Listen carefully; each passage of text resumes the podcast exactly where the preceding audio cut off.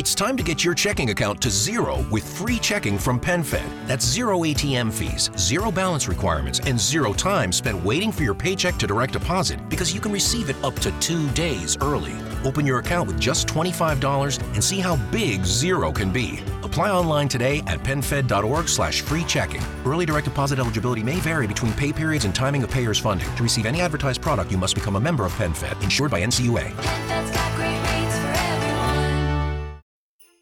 Whether a date night or family holiday outing, Meadowlark's Winter Walk of Lights is the perfect way to experience the magic of the holidays. The half mile walk through Vienna's enchanting Meadowlark Botanical Gardens features lighted nature themes and sparkling displays. Get your tickets now at winterwalkoflights.com. Extend your holiday season and beat the rush with a weeknight visit in November or early December. Plan your visit and buy tickets at winterwalkoflights.com. That's winterwalkoflights.com.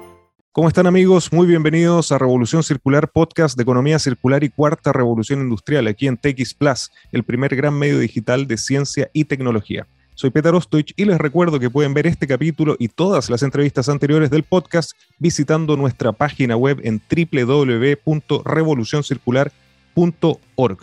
Hoy nos acompaña Luis Chavarría, representante del Observatorio Europeo Austral ESO en Chile. Luis obtuvo una licenciatura y un doctorado en ciencias con mención en astronomía en la Universidad de Chile. Realizó su investigación de tesis doctoral en el Centro Harvard Smithsonian para la Astrofísica en los Estados Unidos, para luego proseguir estudios postdoctorales en Chile, Francia y España, centrándose en los procesos de formación estelar. El 2016 fue nombrado director del programa de astronomía en Chile y, entre otras actividades, representó a nuestro país en los comités directivos de ALMA, APEX, en los que participa ESO, y los comités de telescopios Gemini. El 2021, antes de llegar a eso, encabezó el grupo a cargo de la estrategia internacional en ANID. Y el 1 de octubre del 2021, Luis se convirtió en el nuevo representante de ESO en Chile. Como dato interesante, es el primer chileno en ocupar este cargo. Luis, muy bienvenido a Revolución Circular.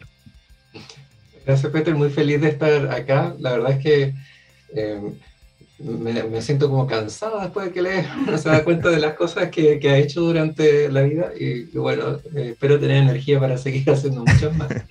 Gracias por la presentación. De, de, todas maneras, para nosotros es un orgullo contar contigo, eh, tu vasta experiencia y también tu buena disposición para unir estos mundos, que no tengo duda para las personas que nos acompañan de todo el mundo, va a ser súper interesante el, el, el ver cómo la astronomía incluso está mirando hacia la sustentabilidad. Pero Luis, como primera pregunta, y para las personas que nos escuchan de todas partes de esta, nave espacial maravillosa que se llama Tierra, te agradecería que nos contaras un poquito de contexto. ¿Qué es el Observatorio Europeo Austral, que nos vamos a referir como ESO por sus siglas en, inglés? ¿Cuál es su historia? ¿Cuál es su presencia global? Perfecto, mira, la ESO, como, como lo llamamos de, de manera muy, con mucho cariño, es una, somos un organismo internacional. Somos un organismo internacional que lleva ya casi 60 años de funcionamiento. De hecho, este año se cumplen los 60 años de la creación de la ESO y el próximo año se van a cumplir los 60 años de funcionamiento de la ESO en Chile. Así que ojo con esos datos importantes. Excelente. Y este organismo internacional en estos momentos cuenta con 16 Estados miembros de la ESO más Australia y Chile como el país anfitrión. Y la ESO funciona simplemente por, eh, por los impuestos de esos países. ¿ya?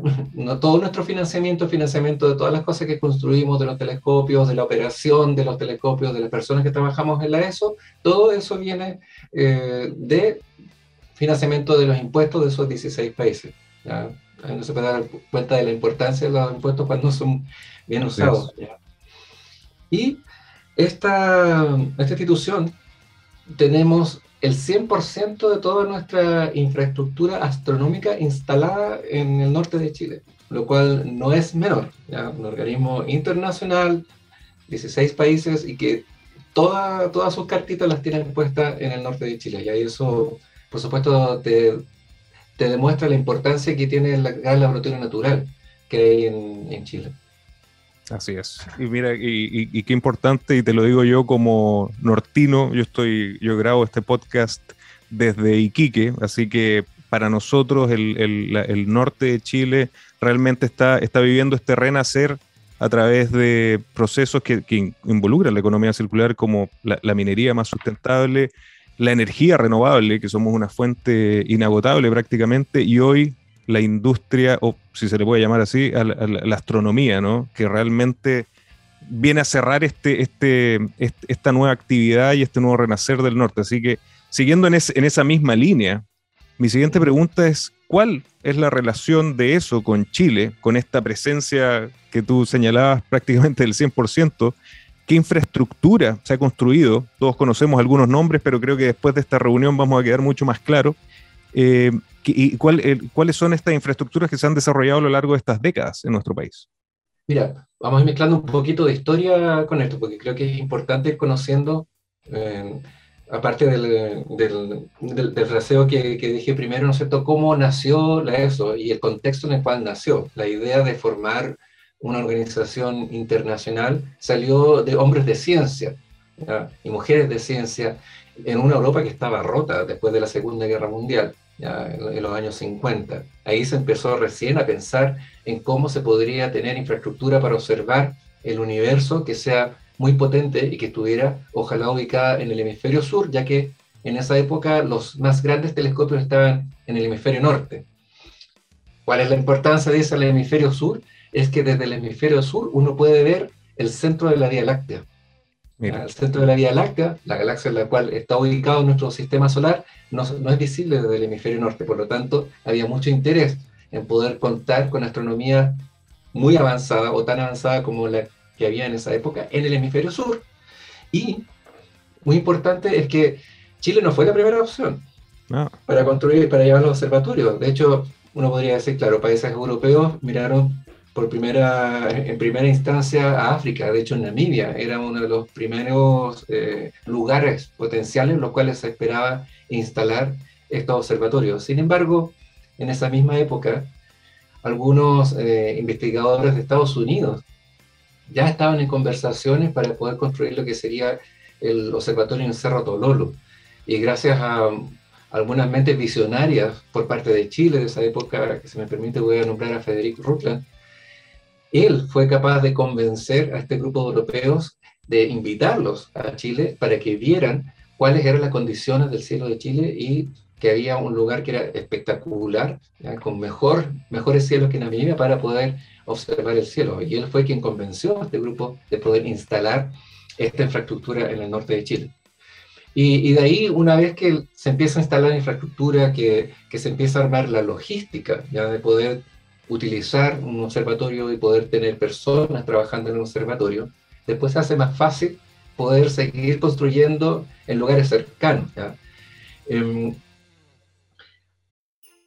Whether a date night or family holiday outing, Meadowlark's Winter Walk of Lights is the perfect way to experience the magic of the holidays. The half mile walk through Vienna's enchanting Meadowlark Botanical Gardens features lighted nature themes and sparkling displays. Get your tickets now at winterwalkoflights.com. Extend your holiday season and beat the rush with a weeknight visit in November or early December. Plan your visit and buy tickets at winterwalkoflights.com. That's winterwalkoflights.com. Aquí yo creo que es importante mencionar quizás cuáles son las razones por las cuales Chile tiene un cielo tan codiciado en el norte. Y lo podemos explicar de una manera más o menos simple, aprovechando que tú tienes el mapa allá a tu espalda. Así es. Em, de hecho, una cosa muy importante em, en esta eh, cualidad geográfica que tiene el norte de Chile es la corriente de Humboldt. La corriente de Humboldt, que es agua de mar que viene subiendo de sur a norte, es agua helada, ya que pasa por toda la costa, la razón por la cual nuestras nuestra playas tienen agua más o menos helada, a la cual nosotros estamos acostumbrados. lo sufrimos aquí los veranos. Con... ya. Bueno, esa, esa corriente de agua marina helada hace que la altura de las nubes que vienen desde el océano acercándose a la costa baje. ¿ya? Y no pasan la, primera, la parte de la cordillera de la costa que es muy alta en la región del norte de Chile.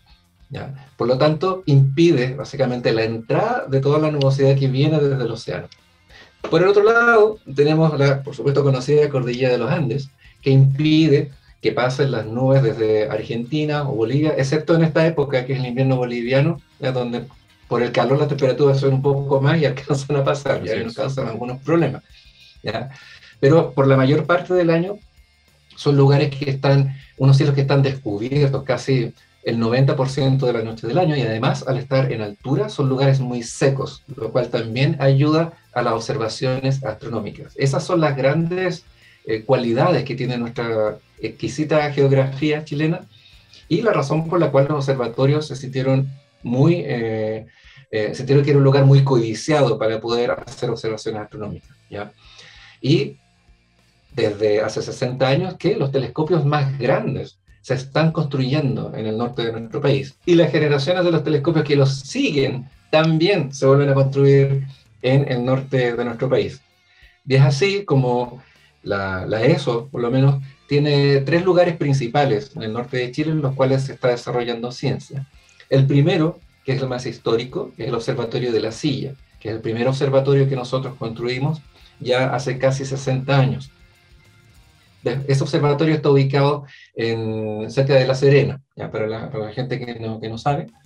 Eh, y tenemos también el observatorio en Cerro Paranal, que eso está ya en la región de Antofagasta, está como a una hora y media al sur de Antofagasta. Ahí está ubicado el telescopio VLT, que fue una generación siguiente a los telescopios que estaban ubicados en la silla. Además, nosotros somos parte de un consorcio multicontinental, por decirlo así, que, que opera y construyó ALMA. ALMA, que son 66 telescopios. Nosotros llamamos telescopios porque son telescopios, pero si uno los ve, uno los reconoce como antenas, ¿ya? porque sirven para poder observar otro tipo de luz ya que viene del universo. Claro. Nosotros somos socios de, de, ALMA junto con nuestros colegas norteamericanos y también de Japón. ¿ya? Y ese es el otro lugar donde tenemos también instalada infraestructura. Y al ladito de ALMA hay un telescopio que se llama APEX, que también es parte, eh, es parte de nuestra infraestructura y que fue un telescopio, eh, digamos, de prueba para lo que después iba a ser ALMA, que ya lleva funcionando varios años. Además de estos lugares que acabamos de mencionar, en, en la cercanía de Paranal, como aproximadamente unos 22 kilómetros, está el cerro Armazones, donde en estos momentos estamos construyendo el telescopio ELT, por sus siglas en inglés, significa Extremely Large Telescope. El VLT que está cerquita, también siglas en inglés, significa Very Large Telescope, para que vean que los nombres astronómicos no son muy... no, tenemos mucha imaginación, parece, ¿ya? Um, ese telescopio, el ELT, que estamos construyendo en este momento, va a ser el telescopio óptico e infrarrojo, después podemos entrar en, en esos detalles técnicos, más grande del mundo. El tamaño de los telescopios se mide por el tamaño del espejo principal, del, del, más grande que tiene. Que en el caso del VLT son cuatro telescopios con espejos de 8 metros, y en el caso del ELT es, van a ser 798 segmentos que juntitos van a formar un gran espejo de un diámetro de 39 metros. Eso es la mitad de una cancha de fútbol. El telescopio más grande. Entonces, como, como podemos, eh, para, para, cerrar un poquito la pregunta, la pregunta que me estabas haciendo, Chile tiene una geografía exquisita que da condiciones insuperables para la observación astronómica en el, norte del país, y esa es la razón por la cual los observatorios más modernos se han, han construido y se siguen construyendo en el norte del país, lo cual significa una ventaja tremenda, eh, una ventaja para nosotros como eso y una ventaja para nosotros también como chilenos. Ahí me pongo el doble, doble sombrero.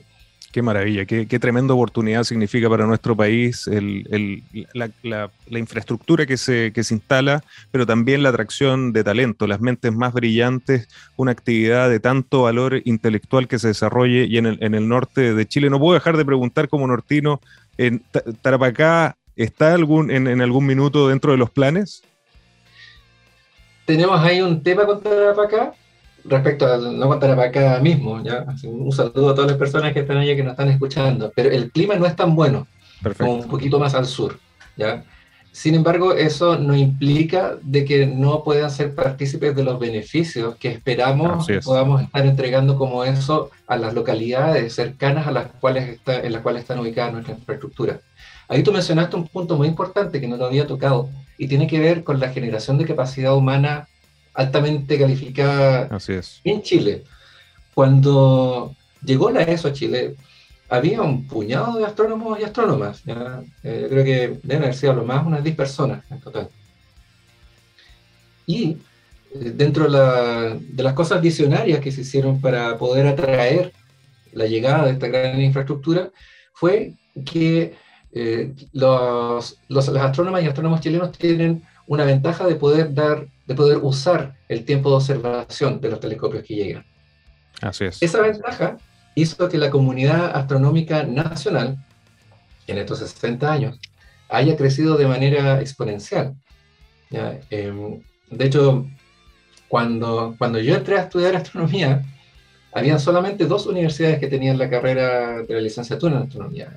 En estos momentos son aproximadamente 15 y hay astrónomas y astrónomos trabajando en creo que son 22 universidades a lo largo de todo el país, va creciendo como a una por año, así que capaz que me pierda una. Eh, y si uno suma la cantidad de profesoras, profesores, postdocs, estudiantes, es una comunidad de un poquito más de mil personas, ¿ya? lo cual es enorme para una sola disciplina en Chile, que es una comunidad que ya está madura, que participa en los grandes descubrimientos que se están haciendo y en los grandes conglomerados para hacer descubrimientos y estudios a nivel mundial, y que además ha tenido la capacidad de poder optar a llenar espacios que antes estaban reservados solamente para los, colegas de las naciones que eran más, que, que, tenían la astronomía como una cosa de, hace mucho más tiempo ya. Em, y es así como, por ejemplo, el eh, Leopoldo Infante, el primer director de un observatorio en las campanas nacional. Eh, tuvimos a Mario Muy, representante de Aura, también. Eh, estoy yo también como primer chileno representando la ESO. Entonces, eso indica que esta comunidad, está, la comunidad nacional está preparada para poder asumir eh, otro tipo de roles.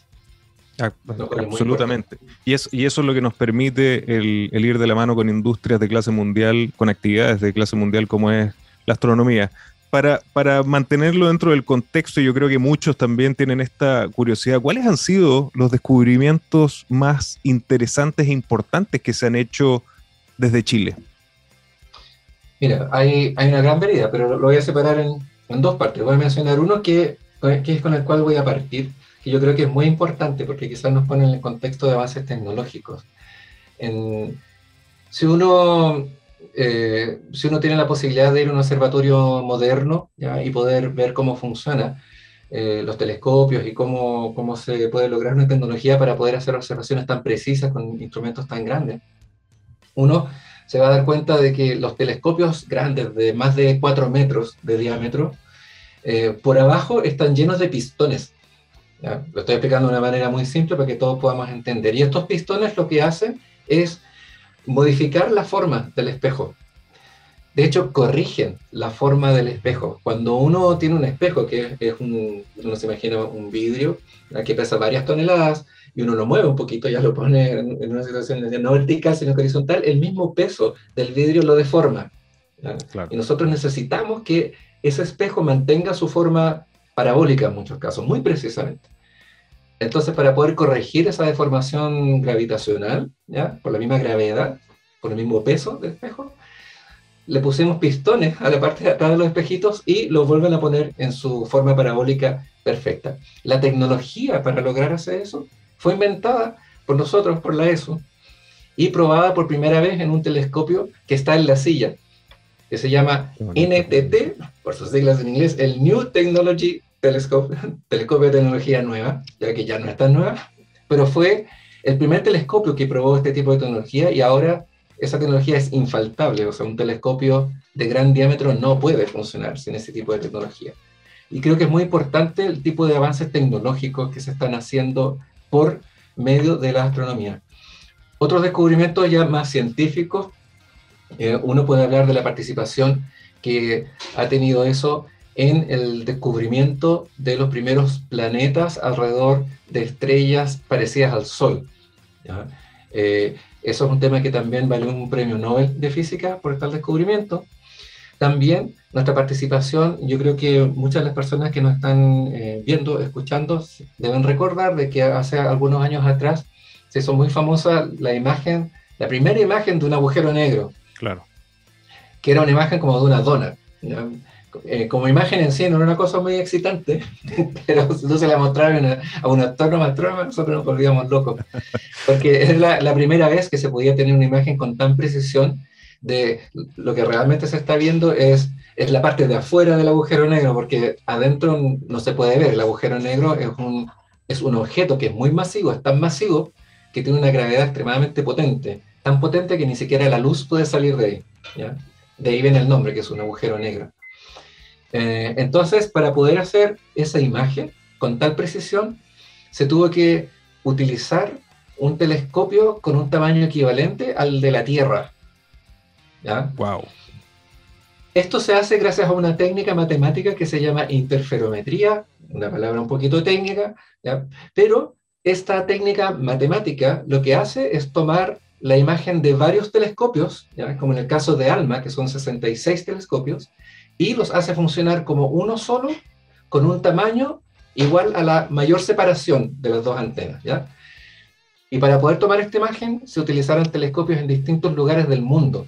Por supuesto, ALMA y APEX fueron parte muy importante de este esfuerzo, pero también habían telescopios en Hawái, en, la Antártica y en la Antártida.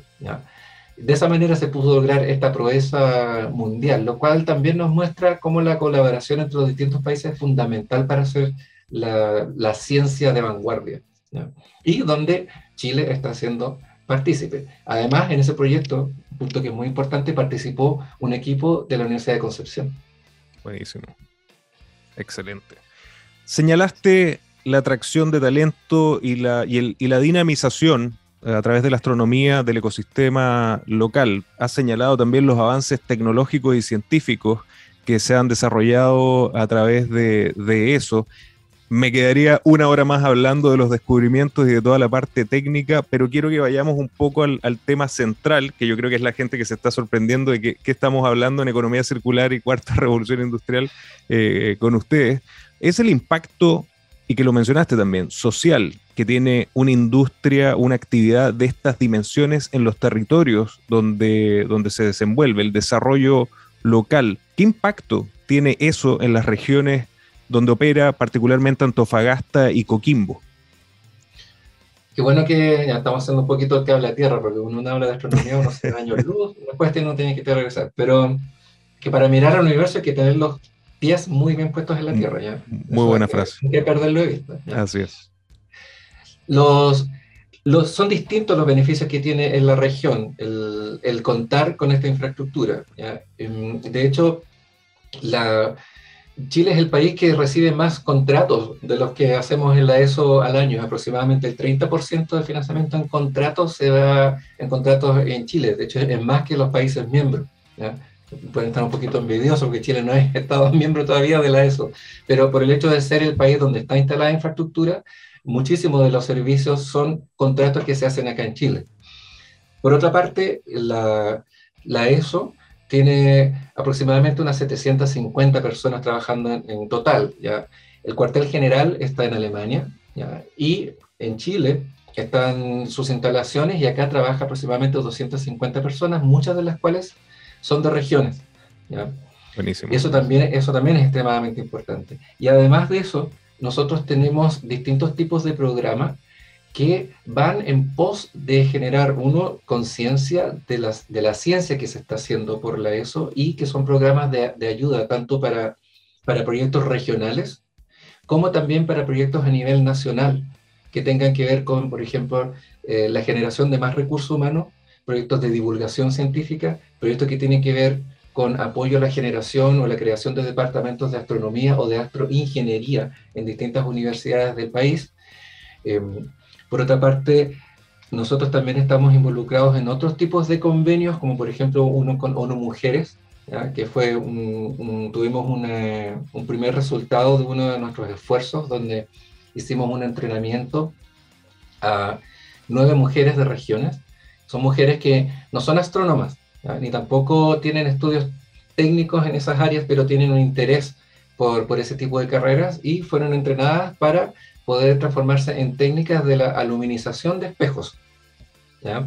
Y ahora una de ellas está, fue contratada por una de las empresas que va a ser parte de ese trabajo. Parte del, de los objetivos de, de, la oficina que yo dirijo, que es la oficina de representación, es poder, de alguna manera, encontrar los caminos para generar beneficios sociales a través de la ciencia que se genera en Chile por este laboratorio natural de los celos del norte. Entonces nosotros estamos en contacto muy cercano con las universidades de la región de Antofagasta y también con las autoridades que ahora están cambiando, pero estamos retomando contactos para poder ver cómo nosotros podemos de manera colaborativa hacer un uso inteligente de nuestra infraestructura para poder generar esta capacidad humana, pero sobre todo para poder abrir a través de nuestra infraestructura una puerta de comunicación entre profesionales regionales y profesionales de los Estados miembros. Y aquí me voy a ir un poco más al tema, me voy a empezar a acercar al tema circular, porque esto ya se sale de la astronomía. ¿ya? Yo estoy, si te diste cuenta, yo hablé de profesionales, ni siquiera hablé de científicos o científicas, estoy incluyendo a toda una gama. Porque hay muchas cosas en las cuales nosotros hemos estado trabajando respecto a cómo hacer sustentable la operación de nuestro observatorio. Estamos ubicados en la mitad del desierto, en Paranal, tenemos aproximadamente 150 personas trabajando ahí en, el medio de la nada. Eso significa que tenemos que movilizar a esas personas. Además, tenemos que mantenerlos, tenemos que llevar agua. Tenemos que mantener todos esos servicios, servicios de electricidad también, ¿ya? que es muy importante porque sin electricidad no funcionan los telescopios, pero no podemos mantener tampoco a las personas ahí haciendo ciencia y sobre todo haciendo la parte técnica, ¿ya? Que, que es que es extremadamente importante. Ya en la noche los astrónomos y astrónomos llegan a los telescopios, pero durante el día hay una gran cantidad de ingenieras, ingenieros técnicos, técnicos que están trabajando para dejar los telescopios así listos para que, que uno después llegue ahí a, sentarse al escritorio y, ver los datos, pero hay un tremendo trabajo. Todo ese personal eh, genera, genera gastos en materia eh, de la huella de carbono, que significa tener toda esta infraestructura funcionando en el medio del desierto. Por lo tanto, es extremadamente importante para nosotros encontrar las maneras en las cuales nosotros podemos disminuir esta huella de carbono. Y lo vamos haciendo de a poco. Em, una de las primeras cosas que hemos estado implementando ya hace varios años, y, y, que, bueno, en la silla está funcionando una planta fotovoltaica que, que, genera básicamente todo el el poder eléctrico que consume la silla, ya de hecho lo devuelve a la, a la red nacional. El tema con las plantas eh, fotovoltaicas es que funcionan de día, pero uno tiene que guardar la energía para la noche. ¿ya? Entonces, una de las maneras de, de, ir volviendo el funcionamiento más, más verde, por decirlo de alguna manera, es, claro, las plantas fotovoltaicas están conectadas a la red y llevan la energía a la red. ¿ya? Pero el observatorio funciona conectado a la red eléctrica. Ya no está conectado a la planta, sino que a la red eléctrica y la planta durante el día va devolviendo esa energía a la red que es utilizada en otros lugares. ¿ya? Nosotros vamos a inaugurar en algunos meses más otra planta que va a estar ubicada en Paranal, cuyo objetivo es, entregar la energía de Paranal y del ELT. Excelente. Por otra parte, también hemos hecho esfuerzos en, en movilidad interna dentro de Paranal eh, creo que ya estamos en el 90% de todos los vehículos que están ahí son eléctricos. Electromovilidad en, la astronomía, espectacular. Exacto, exacto. Em, y bueno, así vamos poco a poco nosotros tratando de, de, de, disminuir ¿no cierto? carbono. Pero hay otro tema que también yo creo que es muy importante y tiene que ver con, con lo que estaba contando antes. Por ejemplo, te decía yo que en Paranal es una infraestructura, 150 personas, en la mitad del desierto, y se está construyendo el observatorio del ELT, que va a ser el telescopio más grande del mundo. Em, hay un gran desafío que, que, estamos estudiando ahora, que es la operación conjunta de ELT con Paranal. ¿Cómo nosotros podemos operar ambos observatorios sin aumentar la cantidad de personal que está ahí, sin aumentar la huella de carbono, básicamente? Para poder lograr eso, nosotros tenemos que empezar a trabajar temas que incluyen hasta la inteligencia artificial. con respecto a la operación de un observatorio. Eso tiene que ver con que a nosotros nos gustaría saber cuándo va a fallar el tornillo 13.542. Claro. Para en ese momento tener a alguien que lo reemplace antes ¿ya? y no tener constantemente personas ahí que estén reaccionando a, las distintas cosas y, y arreglándolo en el momento. ¿ya? Ese tipo de, de, cosas que tienen que ver ya con la industria 4.0 son em, áreas o disciplinas las cuales nosotros estamos mirando de manera muy seria y que van a ser completamente necesarias de aquí a, una década, una década y media, para poder seguir funcionando de manera sostenible y o sustentable esta infraestructura. El, el uso del agua, ¿ya? cómo nosotros podríamos reutilizar el agua, las aguas servidas, por ejemplo, de, las instalaciones en Paraná. Em, ¿Será posible en el futuro que, no sé, eh, que podamos comer lechugas que crecen ahí mismo en Paraná? ¿ya? Entonces ahí uno se abre a otro tipo de disciplina. Y vuelvo al anterior, que es utilizar nuestra infraestructura como un nodo. ¿Cómo podemos lograr que eh, colaboraciones de los países eh, miembros de la ESO con profesionales regionales puedan trabajar en, en proyectos que tengan este tipo de mirada o este tipo de objetivos, eh, este tipo de estudios a mí no me cabe en la cabeza que, que, no tengamos un par de estudiantes haciendo su tesis doctoral en cómo limpiar el agua que se usa en Paraná. ¿ya? En estos momentos ahí trabajando. ¿ya? Em, entonces, ese tipo de cosas para nosotros es, es, muy importante y yo creo que aquí existe una ganancia para todas las partes con este tipo de, colaboración. Muy importante la internacionalización de la misma ciencia y de las profesiones locales. Que eso también es un punto que para nosotros es, un pilar, básicamente, ¿ya? lograr beneficio local. El, el, laboratorio natural ya ha cumplido su, su objetivo de instalar una comunidad científica vigorosa y madura. Eh, ahora viene otro peldaño que es muy importante, como nosotros concentramos ahí ese beneficio en las personas que habitan esos locales, esas eh, localidades. Em, la astronomía no es el único laboratorio natural en Chile, ya hay varios más. Y la sostenibilidad, la sustentabilidad es una parte fundamental dentro de lo que nosotros queremos hacer. Y ojo que un tema que creo que puede ser de, de alto interés es que esto nosotros lo vemos no solamente como un pilar que sea de huella de carbono o económico, también para nosotros tiene que ver un pilar social muy importante y que también involucra todo el trabajo en materias de género que se está haciendo. Nosotros prontamente vamos a contratar a una persona que va a estar encargada de esa, de esa área en, en, la ESO, con la cual vamos a trabajar mano a mano. Excelente. De, hecho, ese era, era el tema que a mí me sorprendió cuando empecé a ver las iniciativas de sustentabilidad de eso y de ver que una, una actividad del calibre de la astronomía también está pensando en, en, desarrollarlo de una manera más verde, más sostenible. En este mismo podcast hemos tenido invitados de la Agencia Espacial Europea que ya están viendo justamente temas de reutilización de agua para una futura colonización de Marte. Yo pensaba en esta actividad, prácticamente es una colonia que tenemos en el desierto de Atacama y que es el lugar perfecto para también quizás desarrollar estas tecnologías que nos van a permitir en el futuro ser una especie, multiplanetaria que a todas luces yo creo que va a ser una, una necesidad. Tienes ahí un muy buen punto. De hecho, lo voy a tomar y lo voy a llevar más allá. Siempre me gusta decir esto, porque en algún momento en el futuro alguien, alguien lo va a tomar. si tú piensas en, en, futuras colonias, ya sea en la Luna o en Marte, ya nos vamos a arrancar de nuevo un poquito, un par de años luz de la, de la conversa, pero no tanto. no. eh, eh, y hacer un poquito de memoria, eh, que hay agua en la Luna y en Marte, pero no son lagos, ni ríos, ni mares. ¿ya? Es agua que está subterránea y está mezclada ¿ya?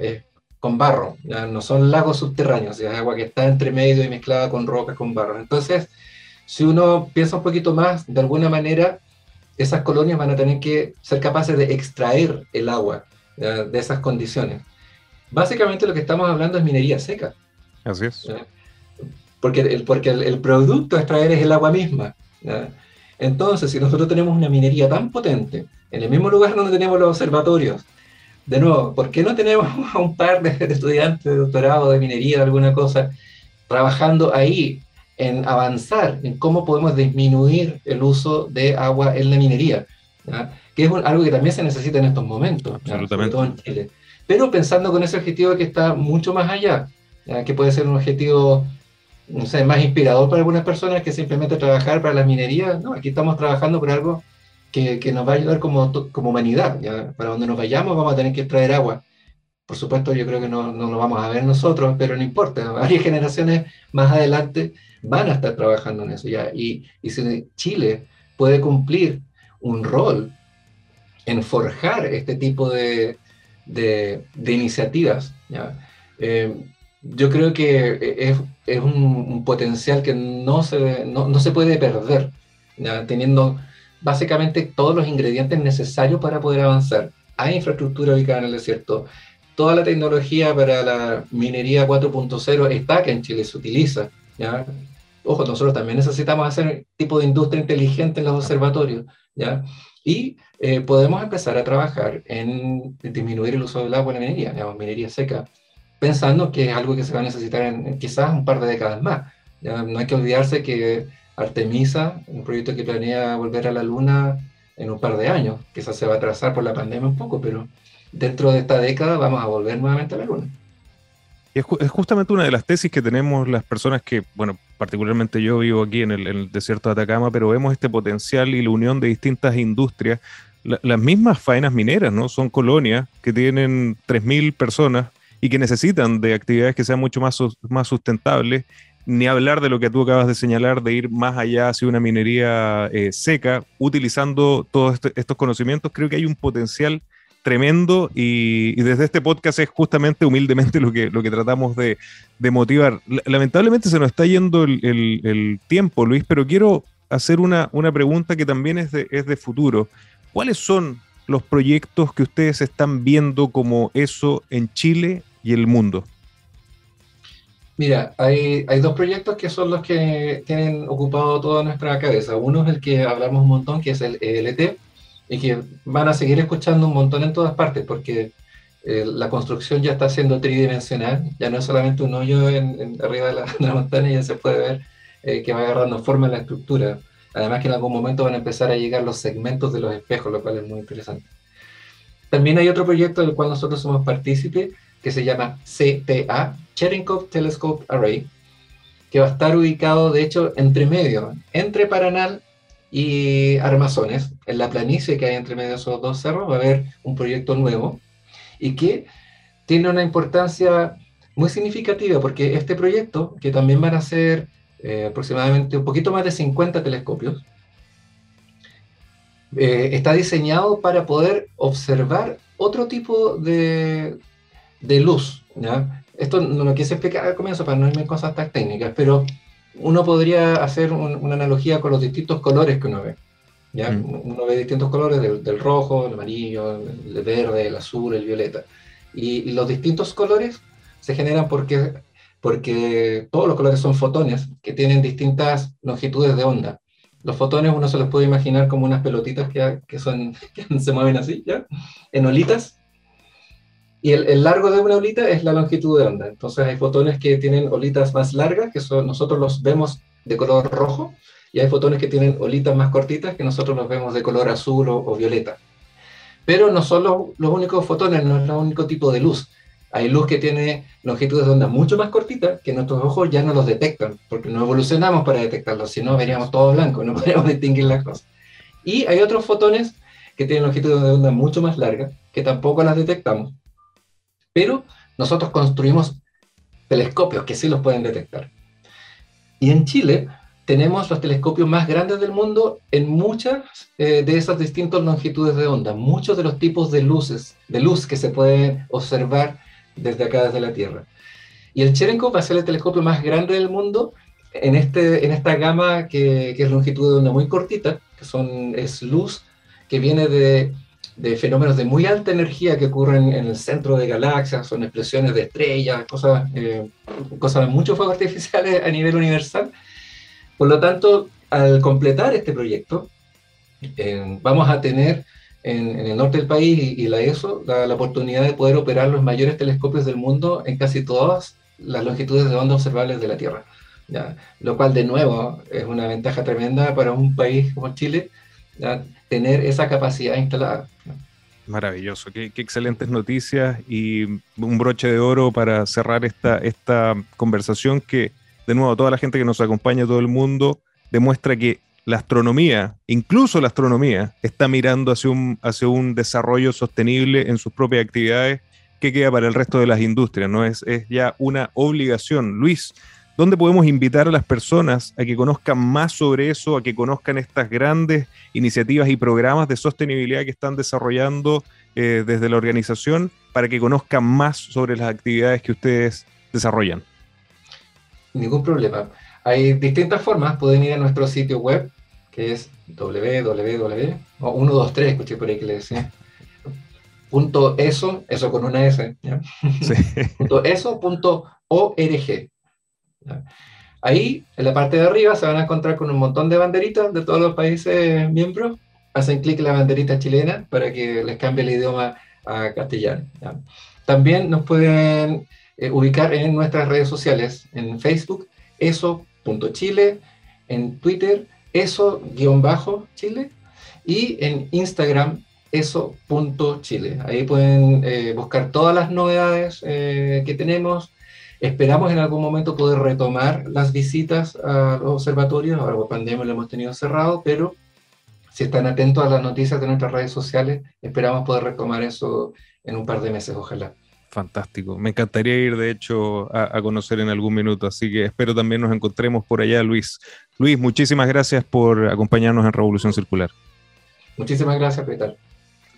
Nos vemos muy pronto y ustedes amigos, muchísimas gracias por acompañarnos y recuerden que los espero la próxima semana en otro gran caso de economía circular y cuarta revolución industrial. Nos vemos. Judy was boring. Hello. Then Judy discovered chumbacasino.com. It's my little escape. Now Judy's the life of the party. Oh baby, mama's bringing home the bacon. Whoa, take it easy Judy. The Chumba life is for everybody. So go to ChumbaCasino.com and play over 100 casino style games. Join today and play for free for your chance to redeem some serious prizes. Ch-ch-chumba. ChumbaCasino.com. No purchase necessary. Void where prohibited by law. 18 plus terms and conditions apply. See website for details. With the Lucky Land slots, you can get lucky just about anywhere. This is your captain speaking. Uh, we've got clear runway and the weather's fine, but we're just going to circle up here a while and uh, get lucky. No, no, nothing like that. It's just these cash prizes add up quick. So I suggest you sit back, keep your tray table upright, and start getting lucky. Play for free at LuckyLandSlots.com. Are you feeling lucky? No purchase necessary. Void where prohibited by law. 18 plus terms and conditions apply. See website for details.